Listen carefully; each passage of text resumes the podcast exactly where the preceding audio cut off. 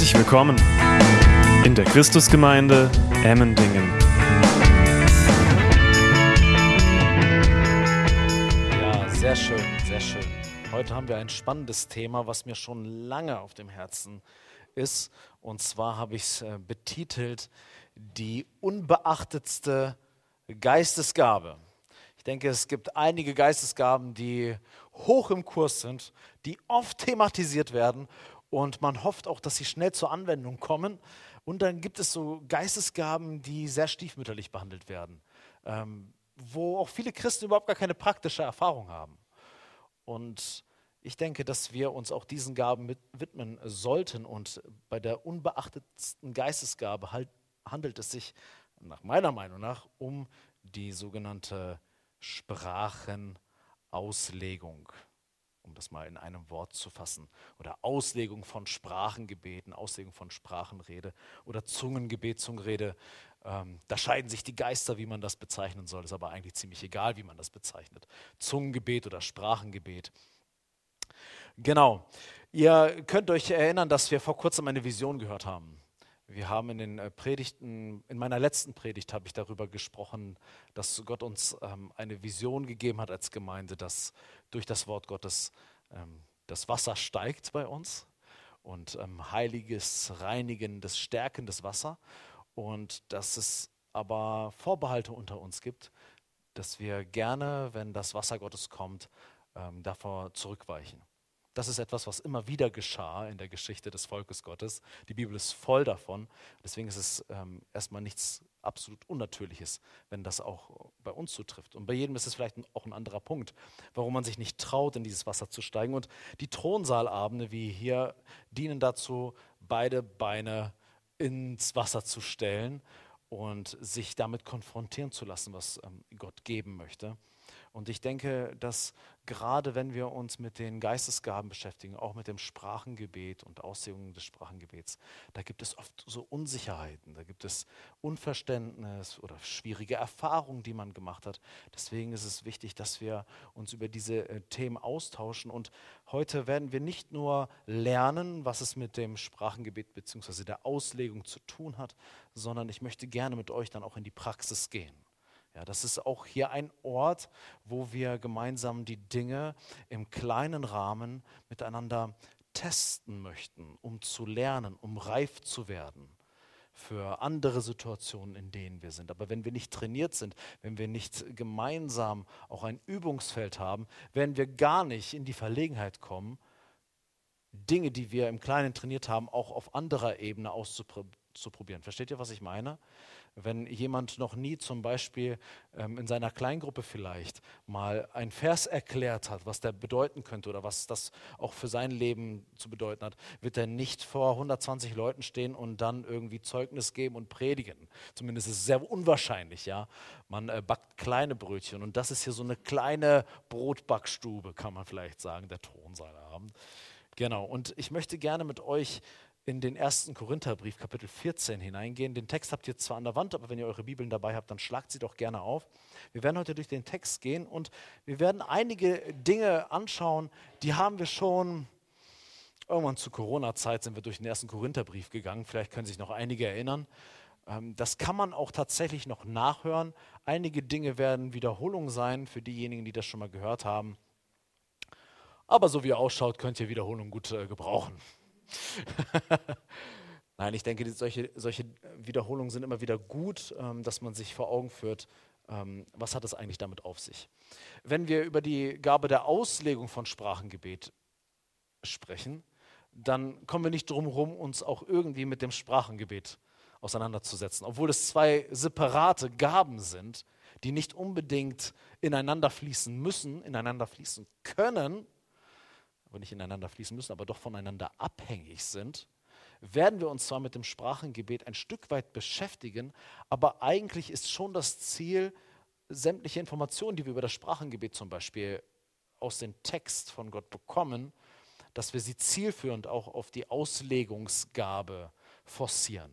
Ja, also das Ziel ist heute nicht einfach nur, wie empfange ich das Sprachengebet und was hat das für, für mein persönliches Leben ein, für einen Vorteil, sage ich mal, oder für einen Gewinn und Zweck, sondern es soll heute um die vorrangig um die Auslegung des Sprachengebets gehen. Darf ich mal so in die Runde fragen, wer würde sagen, dass er viel Erfahrung hat mit dieser Gabe des Auslegens von Sprachengebet? Wer würde das sagen, dass er viel Erfahrung mit dieser Gabe schon gesammelt hat, diese Gabe in Aktion häufig gesehen hat?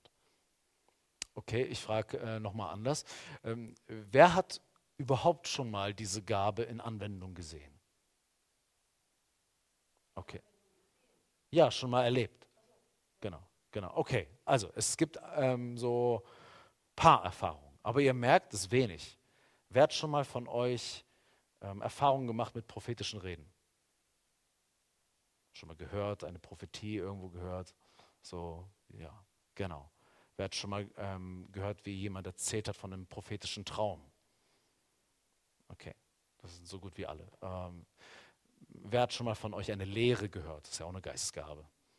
Ja, jeder. Können wir, das Spielchen können wir sein lassen. Aber ihr merkt schon, bei vielen Gaben kann man ja, okay, da habe ich schon, ja, schon auch recht häufig. Einige Gaben jeden Sonntag. Aber bei dieser Gabe sind wir irgendwie blank. Und ich glaube, das ist nicht gut. Das ist nicht gut, wenn wir einen Bogen drumherum machen. Ähm, wenn Gott es aber direkt platziert hat und uns auch eine Aufforderung gibt. Und lasst uns ähm, diesen Text anschauen. Wir werden 1. Korinther 14, Vers 1 bis 28 durchlesen. Erst einmal in einem Rutsch, dass wir up-to-date sind, was Gottes Wort sagt. Hier wird es um Prophetie gehen, um Sprachengebet und die Auslegung von Sprachengebet. Und dann gehen wir Vers äh, für Vers ganz kurz durch und holen uns die Nuggets da raus, um zu erkennen, was das Wesen des Sprachengebets bzw. der Auslegung des Sprachengebets ist. 1. Korinther 14, Vers 1 bis 28 heißt es. Strebt nach der Liebe, eifert aber nach den geistlichen Gaben, besonders aber, dass ihr weissagt. Denn wer in einer Sprache redet, redet nicht zu Menschen, sondern zu Gott. Denn niemand versteht es, im Geist aber redet er Geheimnisse. Wer aber weissagt, redet zu den Menschen, zur Erbauung und Ermahnung und Tröstung. Wer in einer Sprache redet, erbaut sich selbst. Wer aber weissagt, erbaut die Gemeinde.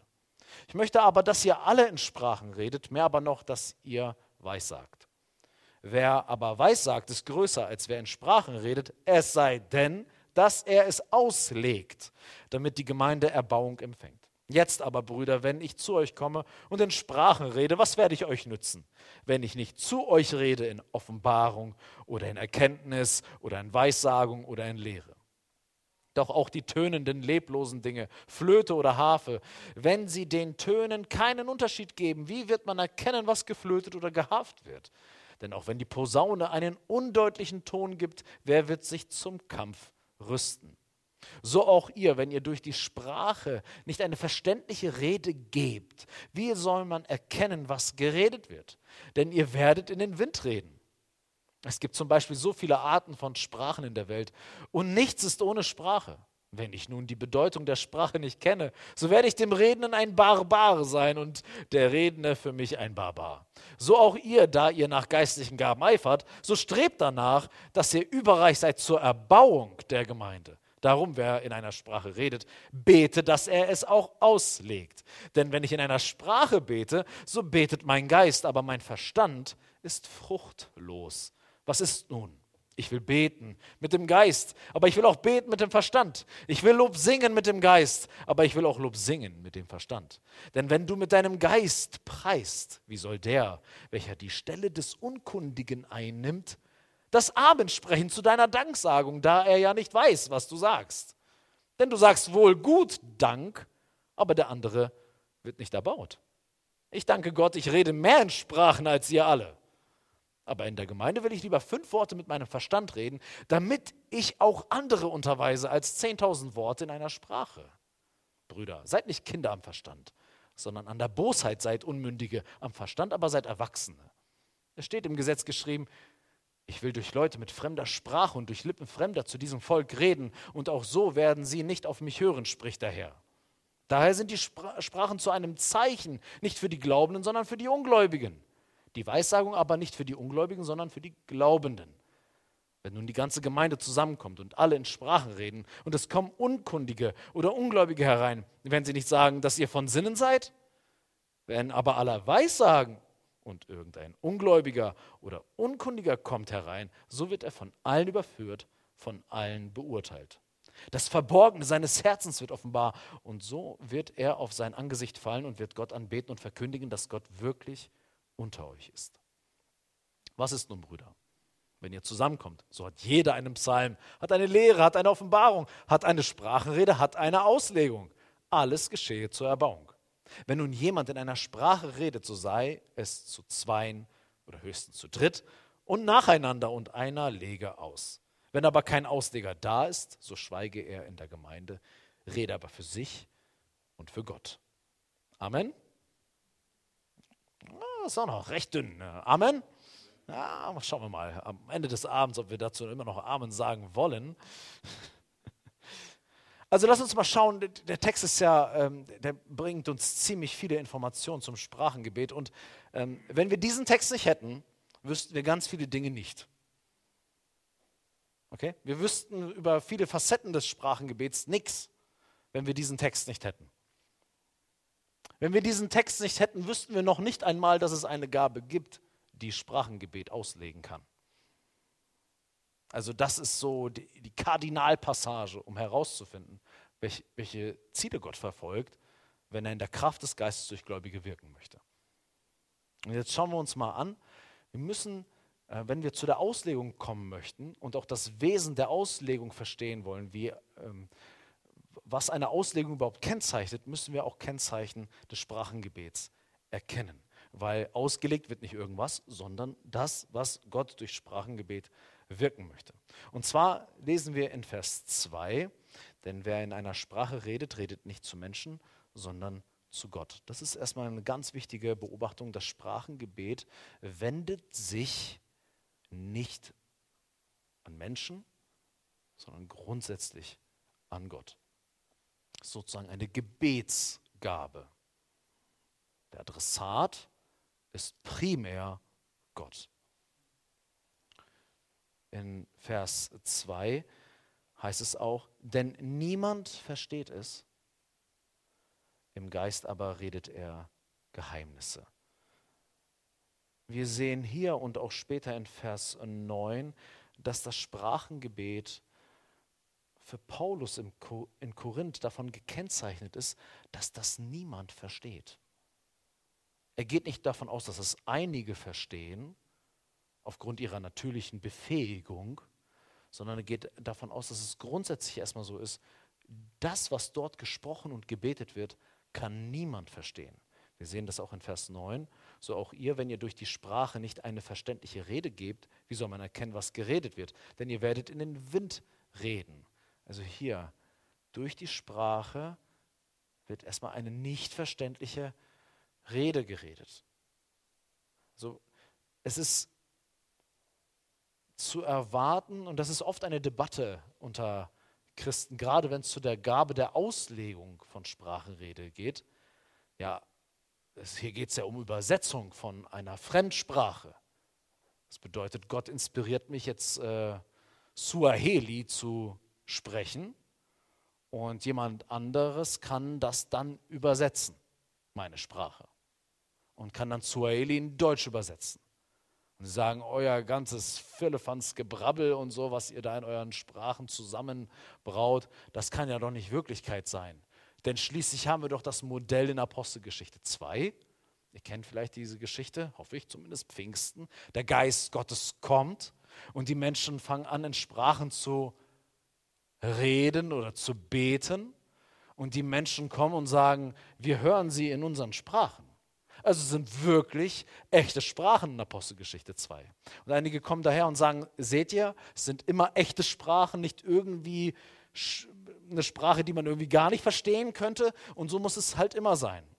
Das Interessante ist, dass wir in Korinth es nicht irgendwie mit einem kleinen südbadischen Dorf äh, zu tun haben, sondern wir haben es mit einer Metropole zu tun. Eine Weltstadt, wo Kulturen, Sprachen zusammenkommen und Paulus davon ausgehen kann, wenn hier wirklich Fremdsprache gesprochen werden würde, standardmäßig, dann ist Korinth ein guter Ort, dass irgendjemand, der in den Reihen sitzt, das verstehen kann.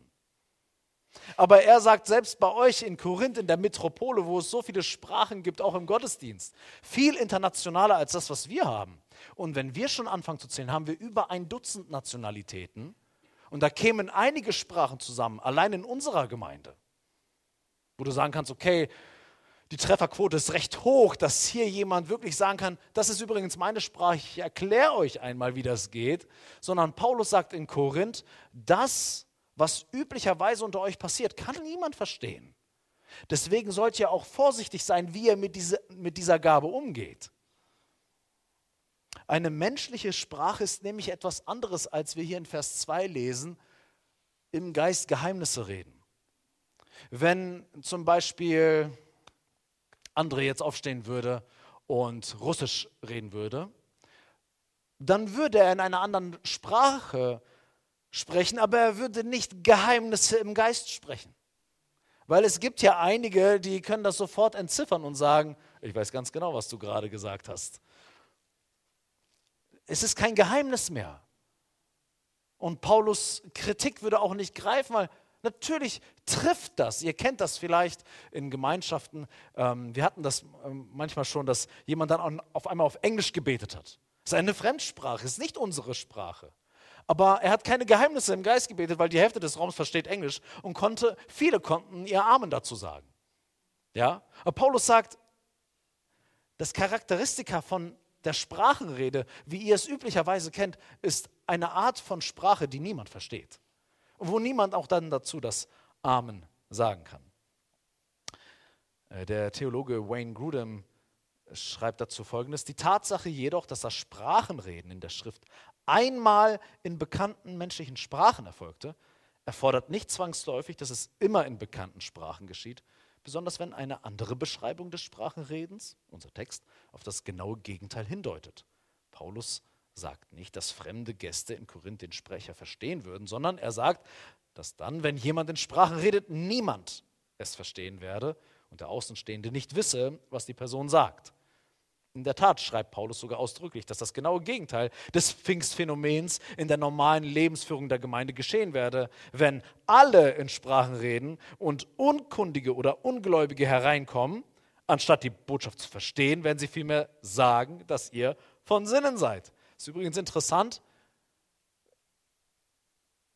In der Apostelgeschichte haben sie alle verstanden, was gesagt wird. Und er sagt in der Fremdsprachenmetropole Korinth, niemand versteht es. Also man merkt, es ist schon irgendwie die gleiche Gabe, aber sie kann unterschiedliche Formen annehmen. Verstehen wir das? Es ist nicht immer das Gleiche. Sie manifestiert sich unterschiedlich. Denn, und das werden wir später sehen, Paulus sagt, wenn ihr in Sprachen betet und das ist öffentlich, dann seht zu, dass was geschehen soll? Ausgelegt oder Auslegung in der Apostelgeschichte. Wurde dort öffentlich in Sprachen gebetet? Aber sowas von. Wer hat ausgelegt? Keine Auslegung. Die, die Gabe kannst du nicht einfach so, das ist die eine Form und so funktioniert es, sondern sie hat unterschiedliche Art und Weisen, wie sie sich ausdrückt. Okay, wir lesen mal weiter. Außerdem muss uns bewusst sein, dass Paulus in 1. Korinther 14 seine Richtlinien aufstellt, die auf einer reichen Erfahrung mit dem Sprachenreden in vielen unterschiedlichen Gemeinden basieren. Manchmal kann diese Gabe zur Folge haben, dass der Sprecher eine menschliche Sprache spricht, die er nicht erlernt hat. In der Regel scheint es sich dabei aber um Reden in einer Sprache zu handeln, die niemand versteht, unabhängig davon, ob es sich dabei um eine menschliche Sprache handelt oder nicht. Okay, wir gehen mal zurück das ist eine wichtige Facette, die auch für die Gabe der Auslegung später wichtig sein wird, dass wir erstmal konstatieren, Paulus geht davon aus, dass das reguläre Beten in Sprachen unbekannte Sprachen sind, die niemand äh, versteht. Wir werden später sehen, warum das wichtig ist für das Charisma der Auslegung. In Vers 4 sehen wir, wer in einer Sprache betet, erbaut sich selbst. Und hier sehen wir gleich ähm, auch äh, das, Gegen, äh, das Gegenstück, wer aber weissagt oder prophezeit, er baut die Gemeinde. Also das ist erstmal der Grund, grundsätzliche Wesenszug von Sprachengebet, dass wer diese Gabe empfangen hat, kann davon ausgehen, diese Gabe ist dazu da, dass ich ähm, erbaut werde. Es ist nicht so, dass ein Christ ohne diese Gabe keine Möglichkeit hätte, sich zu erbauen. Ja, jeder Mensch, der mit ähm, Jesus Christus verbunden ist und den Heiligen Geist in sich hat, wenn er im Gebet verbunden ist mit dem Herrn, er baut sich selbst. Judas 20, glaube ich, ist es, spricht auch davon, dass wir beten sollen im Heiligen Geist, was nicht das gleiche ist wie Sprachengebet, und sich in seinem Glauben auferbauen. Also jeder Christ ist dazu möglich. Die, die diese Gabe nicht empfangen, heißt nicht, die gehen leer aus und die haben halt keine Selbstauferbauung. Ähm, wenn du Bibel liest, dann ist das auch selbstauferbauend. Gott nutzt unterschiedliche Kanäle. Ja, und unter anderem auch diese Gabe. Und es ist gut, wenn du dich auch nach dieser Gabe ausstreckst, wenn du das liest und denkst, okay, hier ist eine Weise, wie ein Christ sich im Glauben stärken kann durch das Sprachengebet. Ist es gut, wenn du sagst, ich, ich will das. Weil Paulus genau in diesem Kapitel auch das hineinlegt. Ich wünschte, ihr würdet alle in Sprachen beten. Er weiß, der Geist Gottes teilt aus, wie er will. Und wir sollen uns auch nicht krank machen, wenn dann die Dinge nicht passieren. Wir können auch Gott nicht zwingen. Aber wir dürfen fragen. Wir dürfen bitten und danach suchen und danach eifern. Genau. Also, die Erbauung des Sprachenbeters ist erst einmal gegeben, wenn ich jetzt meinetwegen in Sprachen bete. In Vers 5 lernen wir, dass erst durch die Auslegung das Sprachengebet Mehrwert für andere hat. Und jetzt merken wir, wie wichtig es ist, dass wir in Gemeinde das Thema der Auslegung von Sprachengebet in den Fokus nehmen.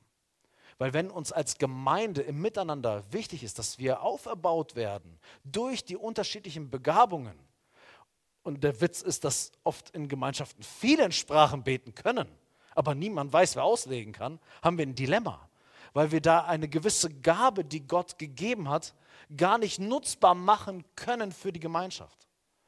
Das ist so, als wenn, ähm, als wenn wir total krasse, so lehrbegabte Menschen in der Gemeinde haben, aber wir sind so lose in der Verbindung, dass wir gar nicht darum wissen, möchten gerne aber vielleicht äh, Kleingruppen gründen, aber wir jammern, dass uns irgendwie die Lehrer fehlen für diese Kleingruppen, obwohl sie vorhanden sind.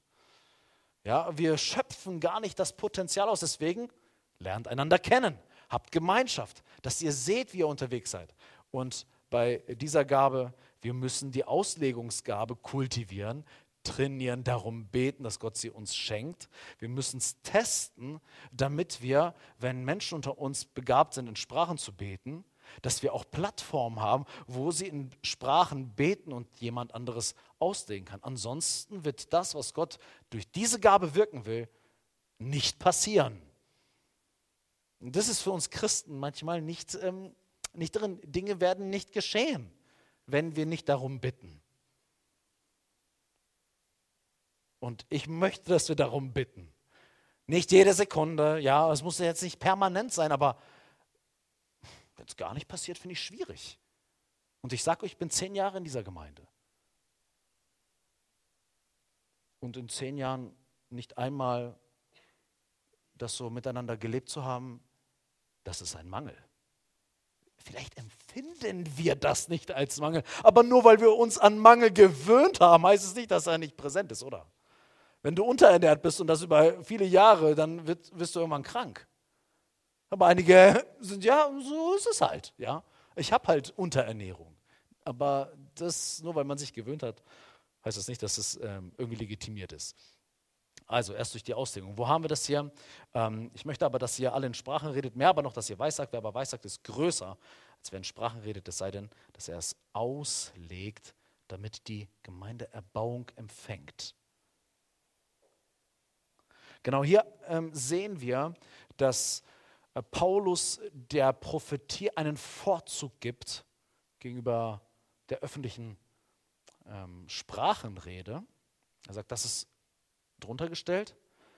Kommen einige auf die Idee, dann immer gleich zu sagen, wenn du über Sprachengebet reden möchtest, ja, aber das ist doch die letzte Gabe. Nein, aber sie hat je nach Kontext eine unterschiedliche Wichtigkeit. Wenn ich äh, hier in der Gemeinschaft sein möchte, dann muss ich mich natürlich fragen, was hat hier besonders Mehrwert für die Gemeinschaft?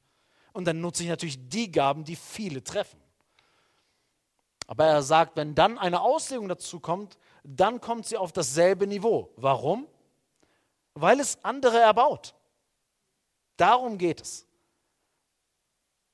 Ja, wir, unsere, unsere Praxis der Geistesgaben soll von Liebe geprägt sein, 1. Korinther 13. Kommen wir in 14.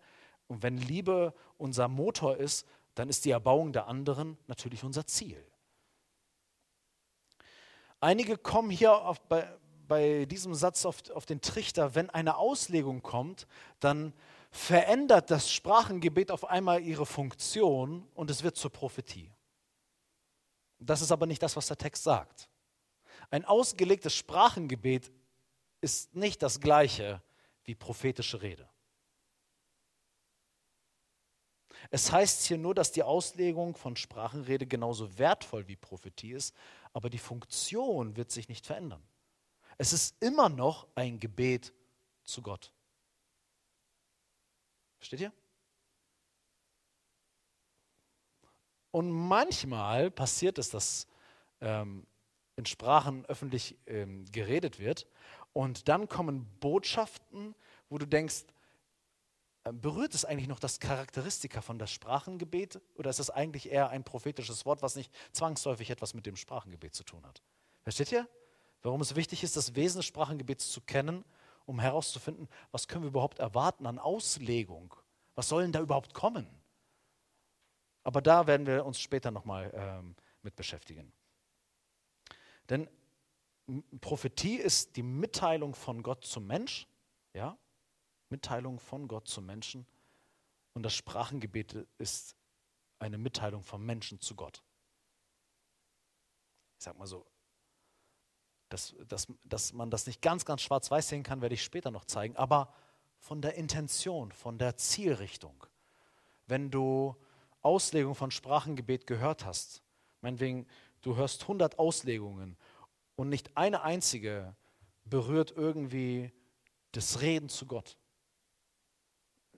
dann ist man wahrscheinlich nicht gut unterwiesen darin, was eigentlich äh, Gott durch die Auslegung geben will.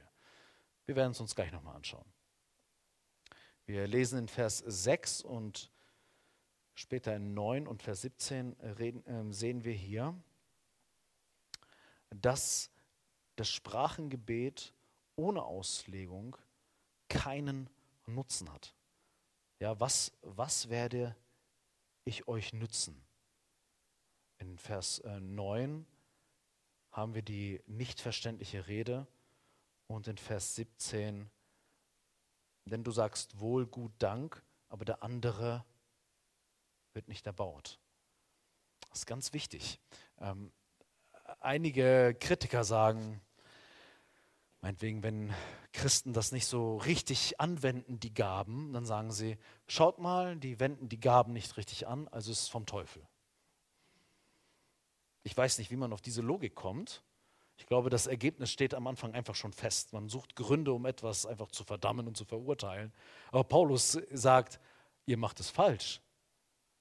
Aber du sagst wohl gut Dank an dem, was du tust.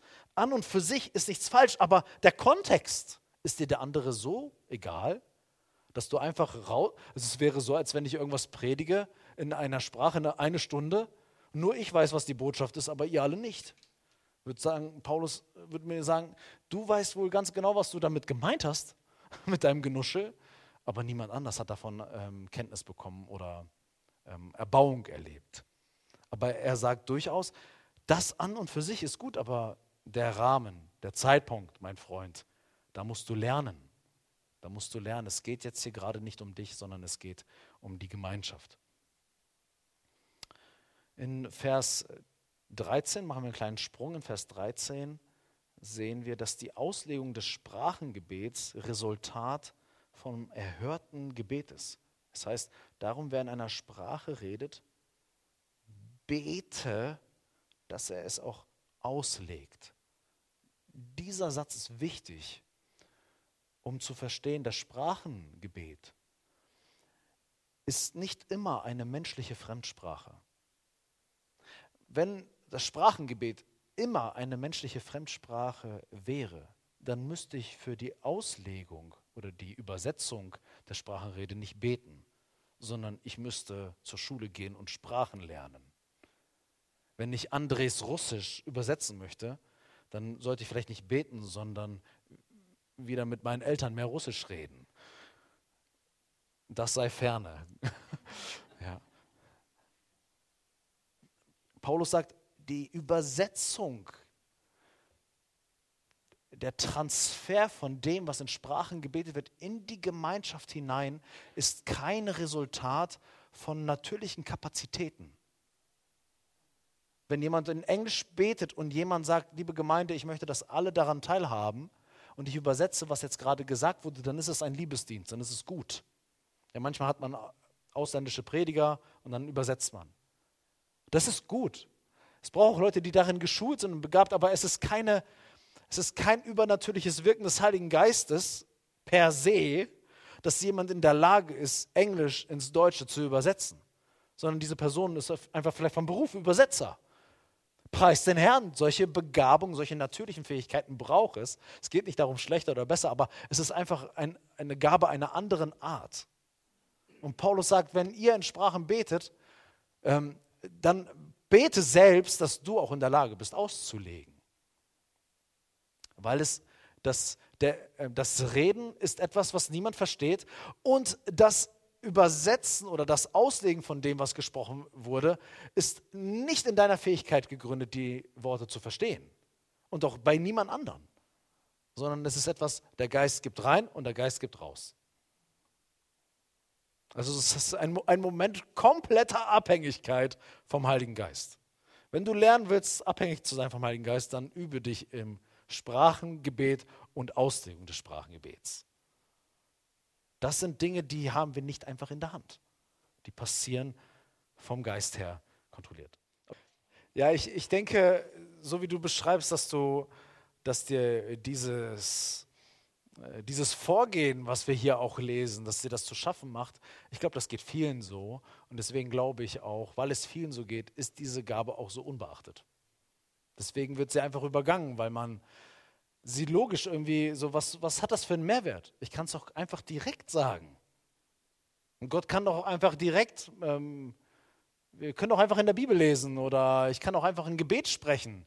Warum dieser Umweg? Eine definitive Antwort darauf, warum Gott diese Umwege in Korinth geht und sie uns beschreibt, zur Nachahmung empfohlen, kann ich nicht geben. Ich habe mal gelesen, wie jemand sagt, vielleicht ist es eine Weise, ähm, du darfst gleich, vielleicht ist es eine Weise, wo der Herr uns ähm, darauf hinweisen möchte, ähm, du neigst als Mensch, also nicht du, sondern ja, wir als Menschen neigen dazu, Gott zu erfassen mit unserem Intellekt und alles erklärbar und verständlich zu machen. Und Gott wählt Wege, die so unnötig erscheinen, auch so unvernünftig und für, die, für den Intellekt dieser Welt auch töricht. Und Gott benutzt ganz bewusst diese Wege, um zu zeigen, ihr seid Menschen, die sich nicht auf euch selbst verlassen. Gott hat uns auch einen Intellekt gegeben, ja, und auf den sollen wir uns auch äh, zu einem gewissen Grade verlassen. Aber es gibt Komponenten, die sind außerhalb eurer Verfügungsgewalt und unter anderem durch das ähm, Sprachengebet und die Auslegung davon ähm, zeigt es immer wieder. Ich gehe meine eigenen Wege, auch wenn ihr sie selber nicht versteht. Weil ich habe nicht den Anspruch, dass ihr alles nachvollziehen könnt und verstehen könnt, was ich tue. In Wahrheit wissen wir vieles nicht, warum Gott Dinge tut, wie er sie tut.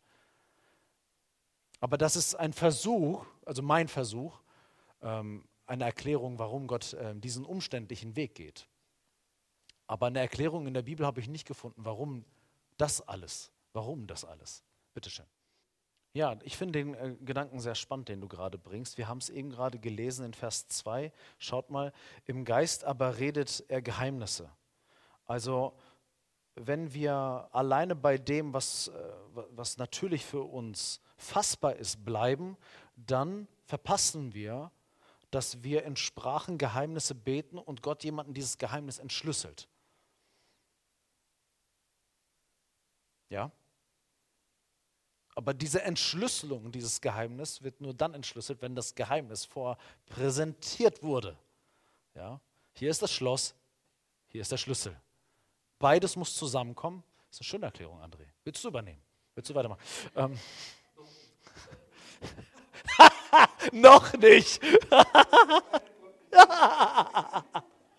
Sehr gut. Sehr, sehr gut. Ja, ja, genau, genau, genau.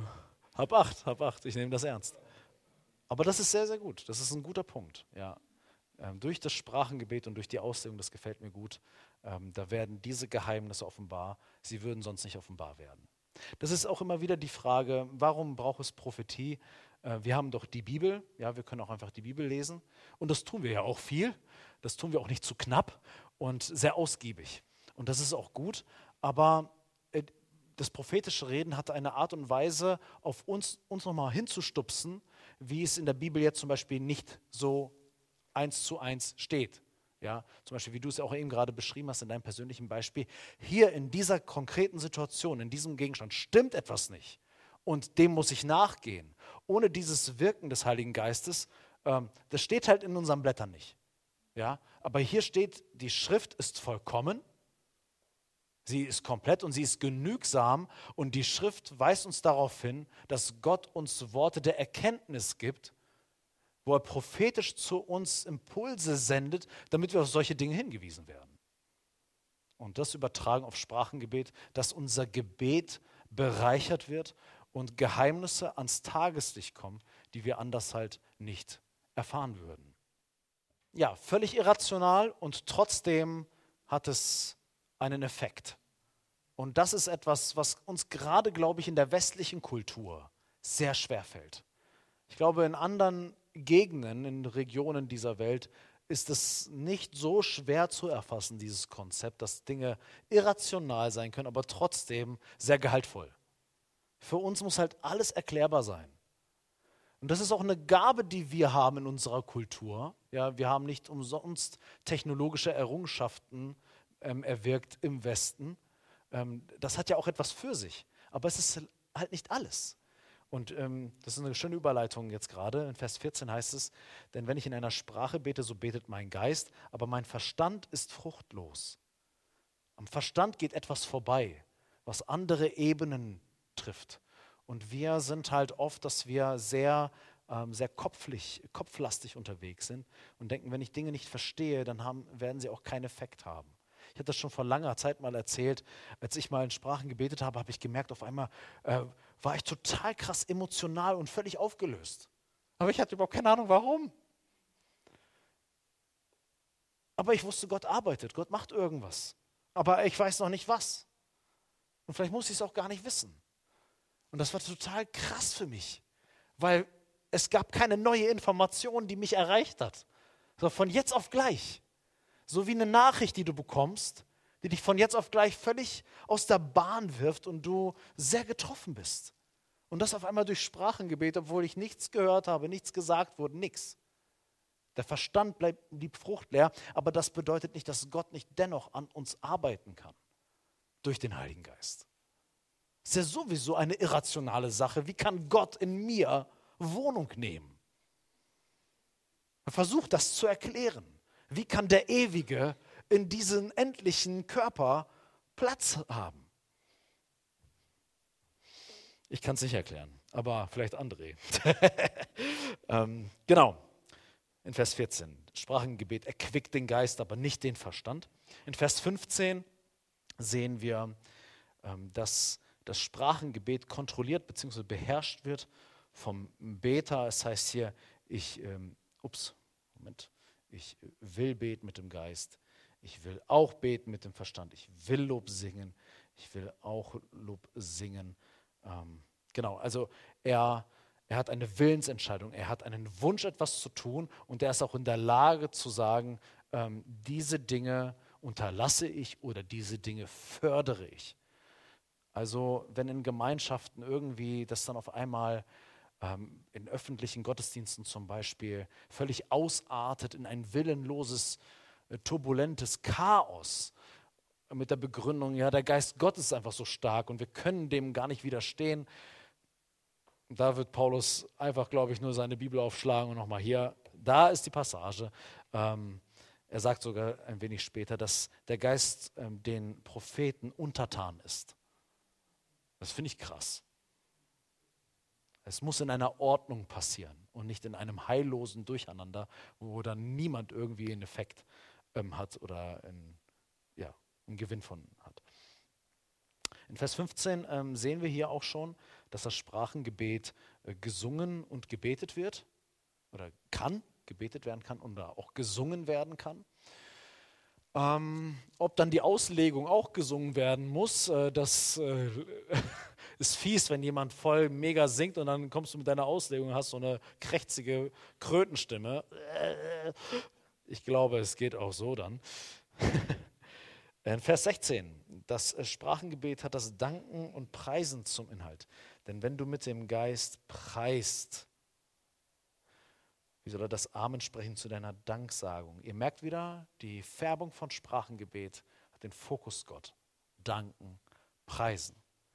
Nicht in erster Linie Botschaft für dich, prophetisches Reden, sondern Geheimnisse, die man mit Gott teilt und ihn preist und ihn dankt.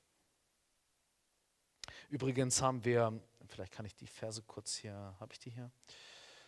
Mm, in Apostelgeschichte 2 in, zu Pfingsten heißt es übrigens auch, wie hören wir sie von den großen Taten Gottes in unseren Sprachen reden. Also hier wird auch in Sprachen, Apostelgeschichte 2, in Sprachen wurde nicht evangelisiert.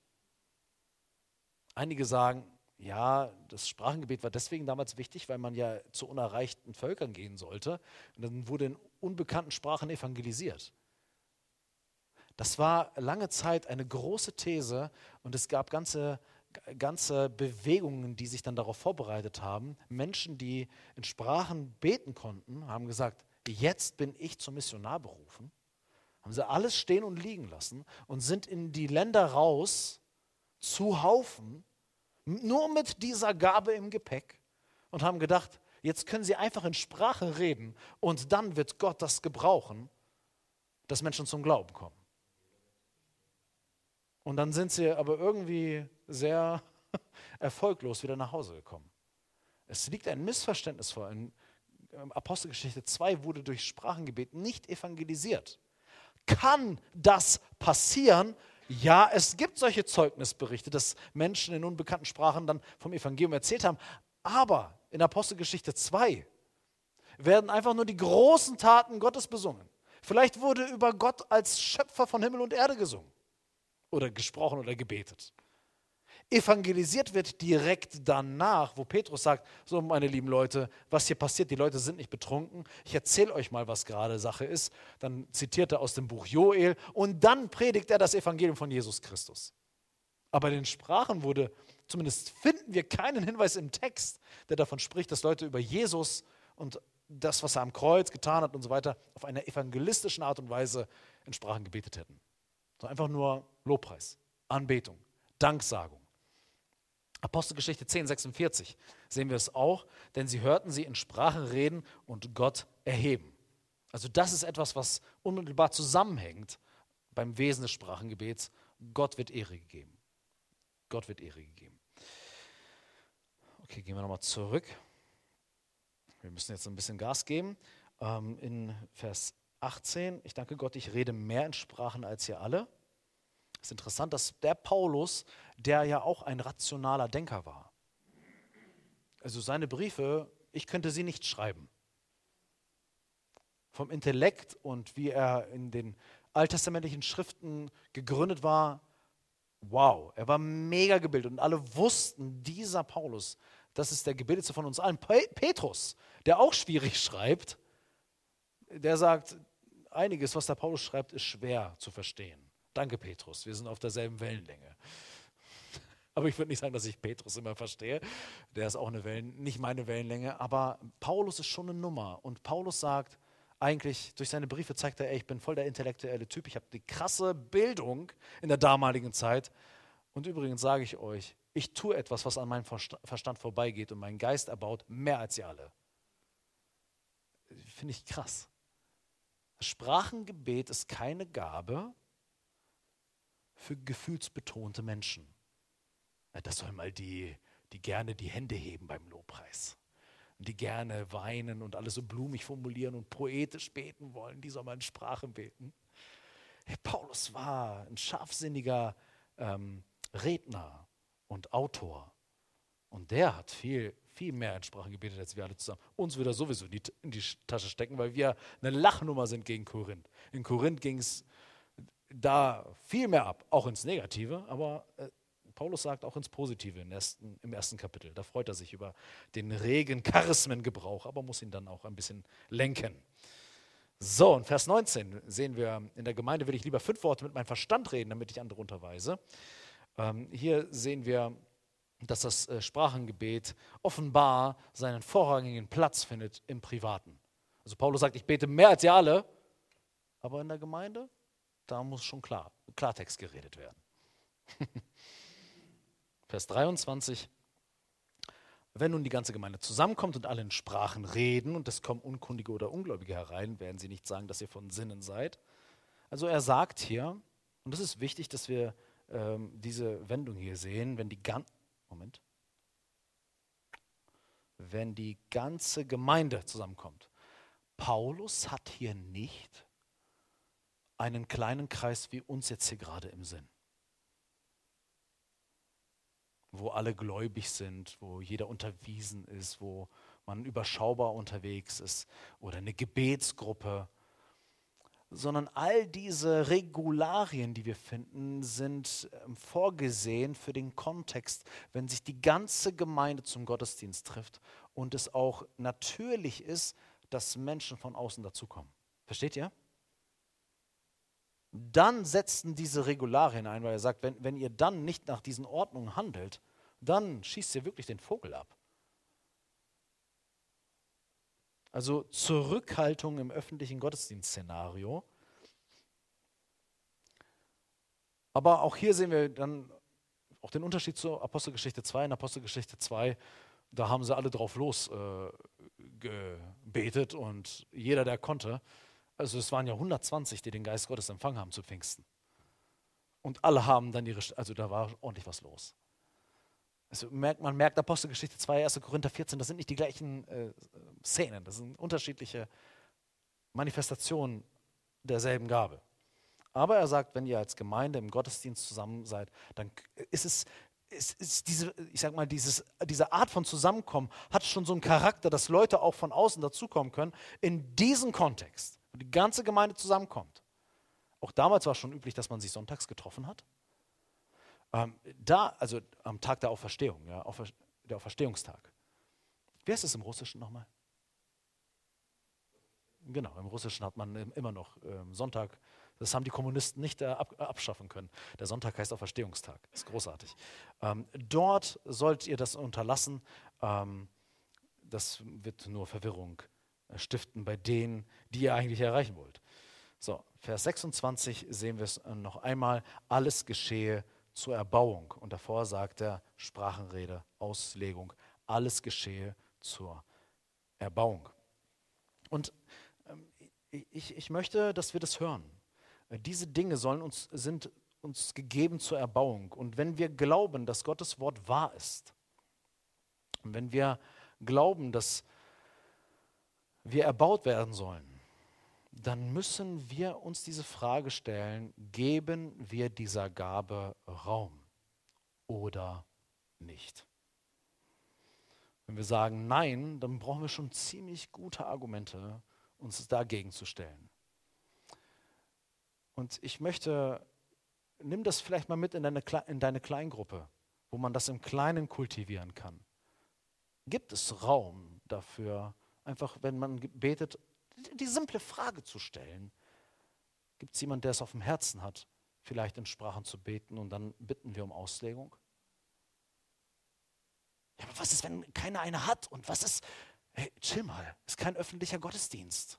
Wir sind unter uns. Auch heute, wir sind unter uns. Im Kleinen dürfen wir miteinander lernen. Als äh, Cornelius und so weiter zum Glauben gekommen sind, ist das ganze Haus mit dem Geist erfüllt worden und alle haben in Sprachen gebetet und haben dann, aber was ist mit der Auslegung? Hey, die haben einfach in Sprachen miteinander gebetet, da gibt es keinen kein Hinweis darauf, dass eine Auslegung kam. Das war ein ganz anderer Ort, ganz anderes Setting. Es war so eine Art Gebetskreis, verstehst du? Ja. Und da in eine Entspanntheit hineinzukommen und als Leiter dann zu sagen, ähm, hat jemand das Bedürfnis zu beten und dann fragen wir den Herrn, ob er was hat?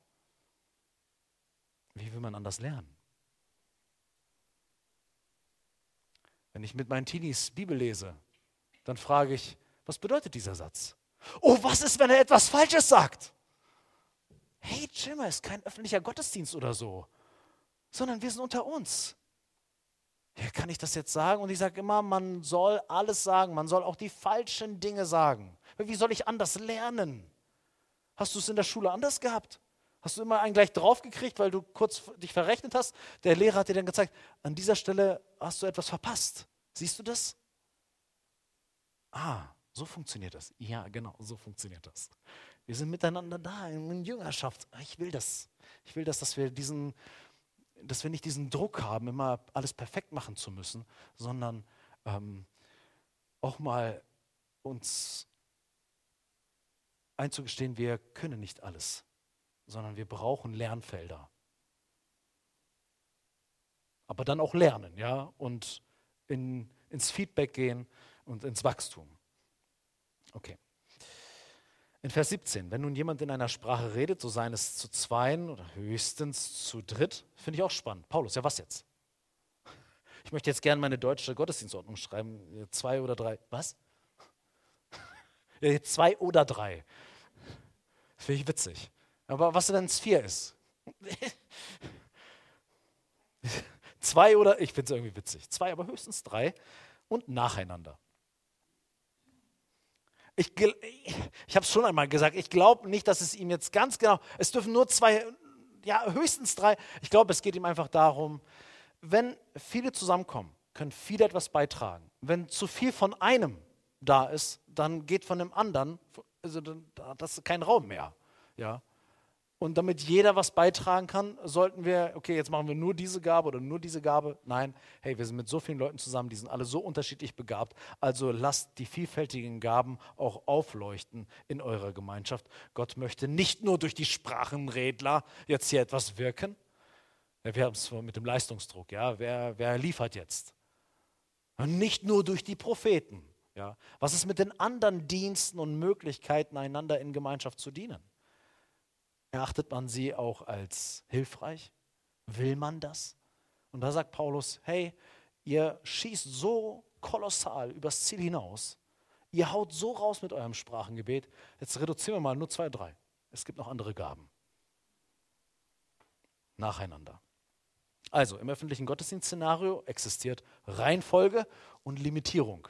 Interessant, wie eben gerade gesagt, bei Cornelius oder auch bei den Johannesjüngern, Apostelgeschichte 10 und Apostelgeschichte 19, gibt es so etwas nicht. Es gibt keine Reihenfolge, gibt auch keine Limitierung. Bei Cornelius im Haus waren viele und bei den Johannesjüngern waren auch viele. Es waren mehr als zwölf Leute. Äh, Entschuldigung, mehr als, mehr als drei Leute und sie haben miteinander gebetet. Sie haben alle in Sprachen gebetet. Paulus, der selber dann anwesend war, hat gesagt, Moment mal hier, jetzt aber Reihenfolge und Limitierung. Das war überhaupt nicht. Da hat er nicht 1. Korinther 14 rausgeholt, was er noch gar nicht geschrieben hatte und hat den zitiert. Das ist nicht das Thema dort, weil es ist, ist eine, eine, eine Hausgruppe, wo alle im Glauben sind, alle dann gemeinsam anbeten, alle dann gemeinsam in Sprachen beten, sagt, das ist überhaupt kein Problem gerade, weil 1. Korinther 14 die Problematik, dass Unkundige reinkommen und verwirrt sind, gar nicht existiert. Alle beten gleichzeitig, sind mehr als zwei und drei und es steht auch kein Wort davon, dass es danach eine Auslegung gab. Es ist an der Stelle nicht so wichtig gewesen. Okay, ähm, Vers 27 ähm, sehen wir noch, äh, die Gabe der Auslegung hat nicht die Gabe des Sprachengebets zur Bedingung. Ja, wenn jemand ähm, in einer Sprache redet, zu sein es zu zweien oder höchstens zu dritt und nacheinander und einer lege aus. Okay, er sagt nicht wer. Es kann sein, dass du nicht in Sprachen betest, das heißt aber nicht, dass du nicht auslegen kannst. Wenn jemand in Sprachen betet, dann sitzt du nicht daneben und sagst, ja, ich armes Würstchen wurde irgendwie übergangen bei dieser Gabe. Und jetzt muss ich hier die Heroes, die charismatischen Heroes in meiner Gruppe mal einfach machen lassen. Hallo? So ein Denken haben wir nicht. Man ist nicht mehr wert, wenn man in Sprachen betet und man ist nicht weniger wert, wenn man nicht in Sprachen betet. Man ist genauso Teil des gesamten Prozesses. Der Herr will dich gebrauchen und wenn du nicht in Sprachen beten kannst, kann es sein, dass der Herr dir die Gabe der Aussehung gibt und dass du einen nennenswerten, ähm, äh, einen nennenswerten Effekt erzielen kannst in deiner Gruppe. Vers 28. Wenn aber kein Ausleger da ist, so schweige er in der Gemeinde, rede aber für sich und für Gott. Ja, ich glaube, dass diese Anweisung häufig missachtet wird und deswegen viele Christen unwillig äh, sind, sich überhaupt mit diesem Thema zu beschäftigen und dass auch die Gabe der Auslegung so unbedeutend geworden ist, hat auch damit zu tun, dass es einfach auch viel Missbrauch gibt und man einfach diesen Vers nicht äh, beachtet. Äh, wisst, wisst, ihr, was ich äh, witzig finde, wenn kein Ausleger da ist? Also wir haben ja jetzt hier das Szenario, wir haben hier das Szenario äh, des Gottesdienstcharakters. Nicht der Kleingruppe, das ist nicht das Thema von Paulus. Er sagt aber, wenn die ganze Gemeinde dabei ist und Unkundige reinkommen können, aber kein Ausleger da ist, dann soll der in Sprachen beten, äh, Betende äh, schweigen. Ja, woher weiß man, ob ein Ausleger da ist? Das ist interessant, oder? Also ich soll, ich gesprochen habe, wissen, ob ein Ausleger da ist. Ich glaube nicht, dass der Punkt ist, dass der ähm, Sprachenbeter wissen muss, dass auch gleich hundertprozentig eine Auslegung kommt, sondern er soll sicherstellen, gibt es Menschen in dieser Gemeinschaft, die befähigt sind mit dieser Gabe. Das heißt nicht, dass sie immer auf Knopfdruck zack auslegen können, Genauso wie ein Prophet auch nie auf Knopfdruck prophezeien konnte und auch jemand mit der Gabe der Heilung auch nie auf Knopfdruck heilen konnte. Auch ein Apostel Paulus konnte nicht auf Knopfdruck heilen. Das ist immer in der Verfügungsgewalt Gottes. Aber es gibt natürlich Begabungen. Ähm, ich, ich, bin zum Beispiel ähm, Lehrer. Ich habe die Gabe des Lehrens. Aber es gibt Themen, wo ich nicht lehren kann. Weil ich da einfach nicht kundig bin, weil, ich da, weil mir da Dinge fehlen. Wo ich Hilfe von anderen brauche. Du hast nicht immer alles so. Ich lese manchmal die Propheten im Alten Testament und bin blank. Denkst du, was soll das wieder zum Geier heißen? Ja? Ja, habe ich jetzt die Gabe oder nicht? Natürlich habe ich die Gabe, aber manchmal, manchmal fehlt mir was. Ja? Und so ist es bei allen Gaben. Wichtig ist, dass man weiß, es gibt Ausleger. Ja, aber wo, wo, wie kriegt man das denn eigentlich heraus? Dafür braucht es so etwas. Es braucht Erfahrungswerte dass man weiß, ah ja, der Andi, der hat drei von vier Treffer.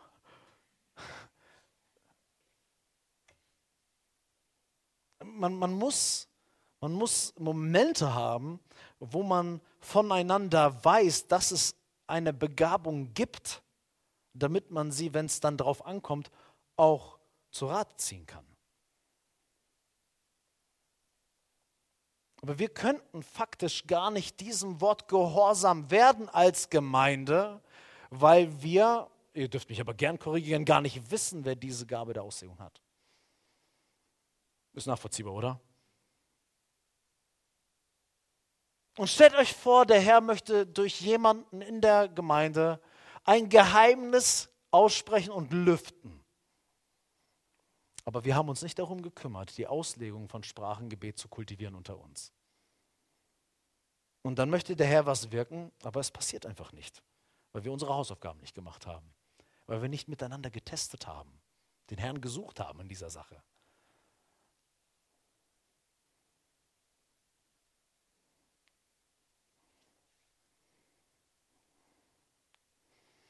Deswegen brauchen wir inoffizielle Reformen, Settings, Gebetsgruppen, Kleingruppen oder auch den Thronsaal, um zu lernen, mit den Gaben reif umzugehen. Also, was lernen wir, wenn wir auf die Sprachenauslegungen kommen? Es ist eigentlich ähm, ziemlich simpel. Die Sprachenauslegung erbaut die Gemeinde und sie hat den Charakter des Lobs und des Danks. Aber an dieser Stelle müssen wir auf eine Sache noch acht geben, ähm, bevor wir gleich in die Praxis gehen.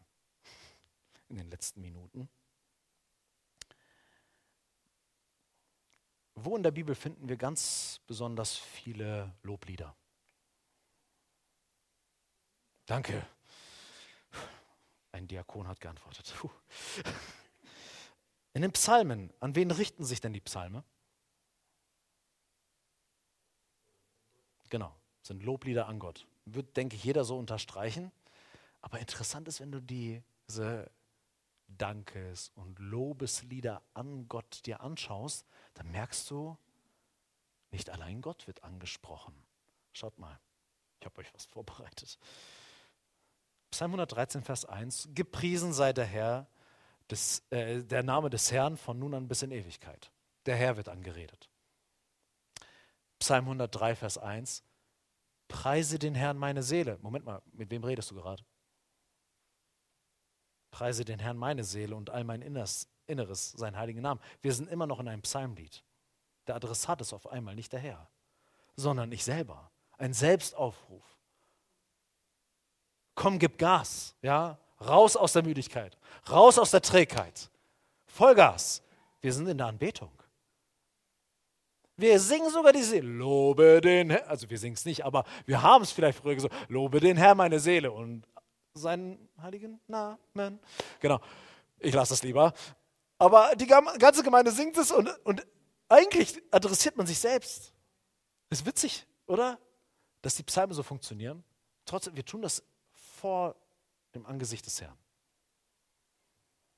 Psalm 105, 6 bis 7. Ihr Nachkommen Abrahams, seines Knechtes, ihr Söhne Jakobs, seine Auserwählten. Er ist der Herr, unser Gott. Seine Urteile ergehen auf der ganzen Erde.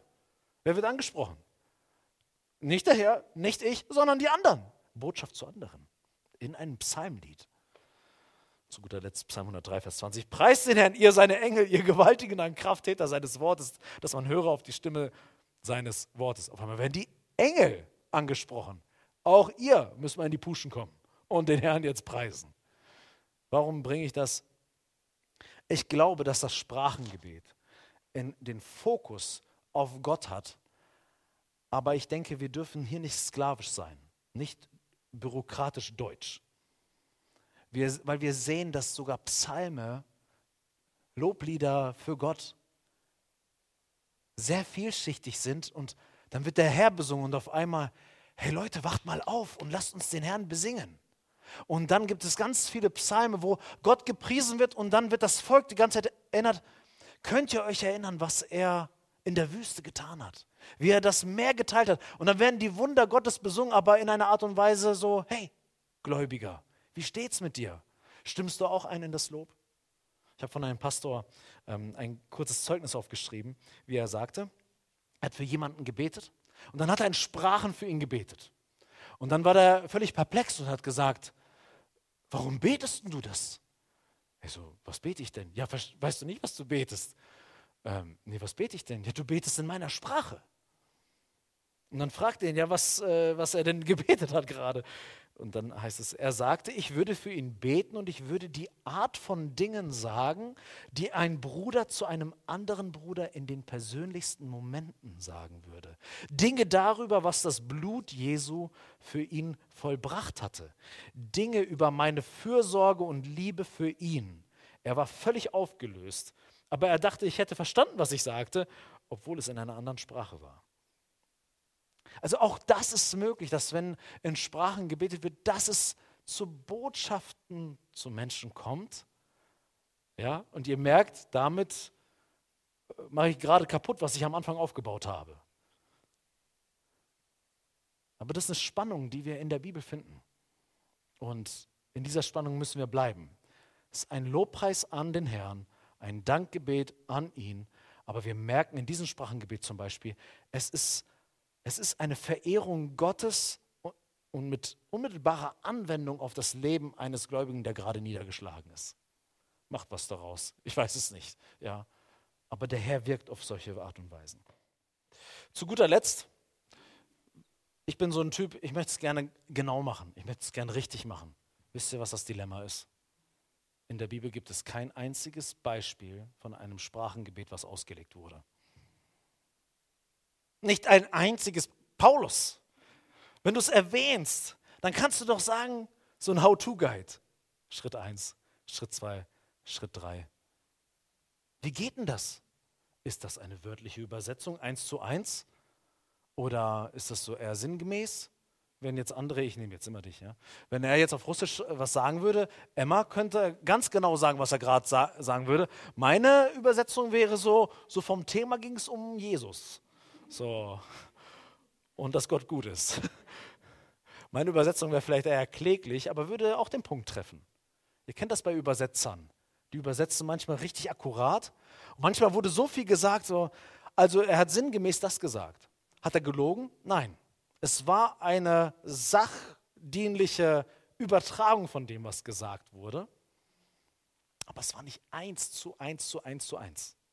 Und auch dort kann es sein, jemand betet in Sprachen eine Minute und du hast vielleicht nur einen Impuls, einen Gedanken, den du weitergibst, der beschreibt das, was hier passiert ist. Okay? Manchmal lesen wir einen Vers und euer Pastor legt diesen Vers aus und braucht eine ganze Stunde, um das zu entfalten, was dort gesagt wurde, dieses Geheimnis.